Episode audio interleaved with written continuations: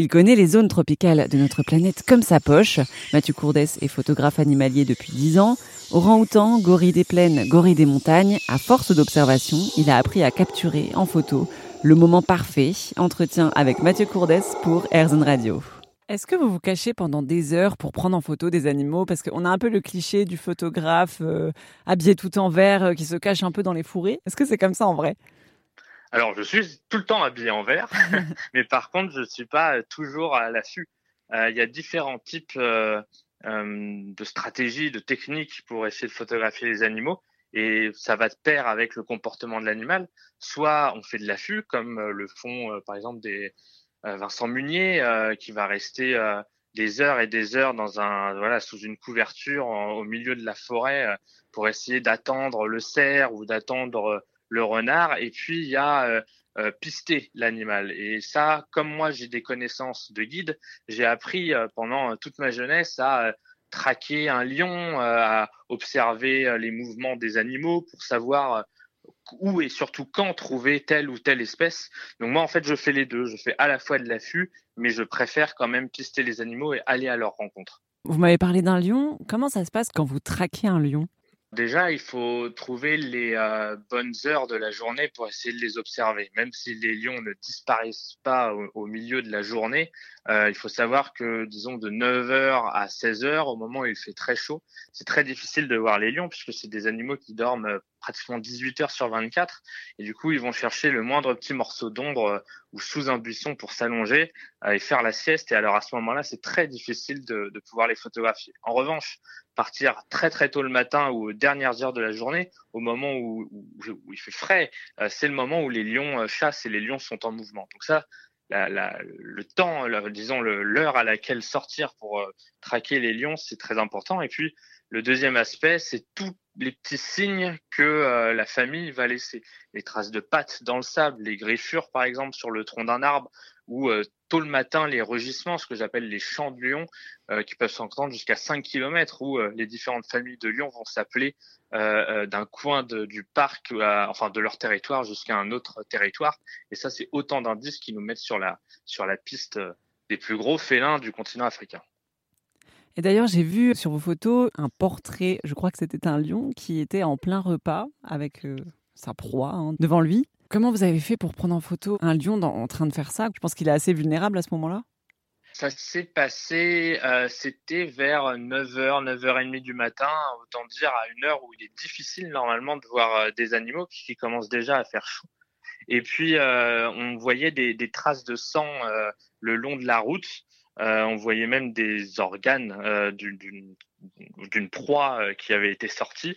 Et puis des chacals aussi, qui sont des charognards, qui s'agitait pas mal, euh, qui faisait des petits cris. Et ça, c'est plein d'indices qui nous disent qu'il y a eu ce qu'on appelle un kill. Donc un kill, c'est quand euh, voilà un prédateur a tué euh, sa proie. Et puis on a commencé à voir d'abord deux lionnes qui étaient allongées à l'ombre en train de, de, digérer, les pattes pleines de sang, la babine. Les babines pleines de, sang également, donc tout rouge. et puis on a suivi un peu les traces, on a suivi les chacals, et là on est arrivé sur cette énorme carcasse de buffle et juste à côté ce, lion mâle avec une immense crinière en train de, manger effectivement les restes de ce buffle. Dans un premier temps, il a fallu faire très attention.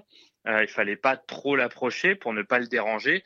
Puis petit à petit, on a gagné sa confiance. On a mis la voiture à une trentaine de mètres et on a pu l'observer tranquillement euh, pendant que lui était en train de manger. Si jamais on l'avait stressé, si jamais on avait fait une mauvaise approche, il serait parti.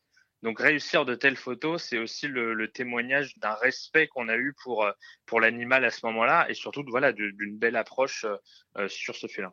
Est-ce qu'il y a un animal que vous avez vraiment eu du mal à photographier? Parce qu'il est discret, parce qu'il est rare, et que vous avez enfin réussi à photographier Dès la première fois que je suis allé en Namibie, j'avais 8 ans et j'étais déjà passionné par les animaux il y avait un animal qui était très particulier pour moi et que j'aimais beaucoup, c'est ce qu'on appelle le licaon. Le licaon, c'est un canidé, c'est un, chien sauvage et c'est une espèce en voie de disparition. Euh, leur population a drastiquement chuté euh, en l'espace de quelques décennies. Et c'était pour moi vraiment un rêve de pouvoir voir cet animal. Et pendant longtemps, on a vu les traces. Pendant longtemps, le soir, on a entendu leur bruit, leurs cris. Parfois, On a même vu des, carcasses euh, tuées par des lycaons, mais on n'a jamais vu ces lycaons. Et puis, 13 ans plus tard, donc à l'âge de 21 ans, j'ai eu la chance de voir une meute de lycaons en train de manger une carcasse. Et là, forcément, bah, ça m'a rappelé toutes les fois où j'avais échoué donc j'ai été forcément très ému de, de voir cette, euh, cette meute de licarons et en plus dans le même pays où euh, je les avais cherchés pour la première fois, à savoir en Namibie. Et puis le deuxième animal, euh, alors c'est ce qu'on appelle la hyène brune. La hyène brune, c'est euh, en anglais on dit euh, the most elusive animal. Ça veut dire l'animal le plus discret, le plus rare. Euh, c'est un, prédateur, enfin un charognard, qui vit dans les régions les plus hostiles de la planète, et notamment sur une région qu'on appelle la Skeleton Coast, en Namibie, là où il y a des, épaves de bateaux qui se sont échoués dans le désert, où il n'y a pratiquement aucune vie, à part quelques otaries et euh, cette hyène brune. Mais cette hyène brune est très très discrète. Et pendant des années, j'ai cherché, et à chaque fois que je l'apercevais, c'était comme un mirage elle, traversait la route pendant deux secondes et s'enfonçait ensuite dans, dans la brousse et c'était impossible de faire des photos. Puis pour la première fois, alors que je la cherchais absolument pas en pleine nuit, euh, pendant que je rentrais au camp, je me suis retrouvé nez à nez avec une hyène brune. On s'est regardé pendant, euh, quelques secondes et puis moi j'ai euh, sorti mon, mon, appareil et j'ai pu faire quelques photos qui sont pas évidemment mes plus belles photos parce qu'il faisait nuit noire, mais voilà j'ai gardé quand même ce souvenir de cette rencontre inoubliable.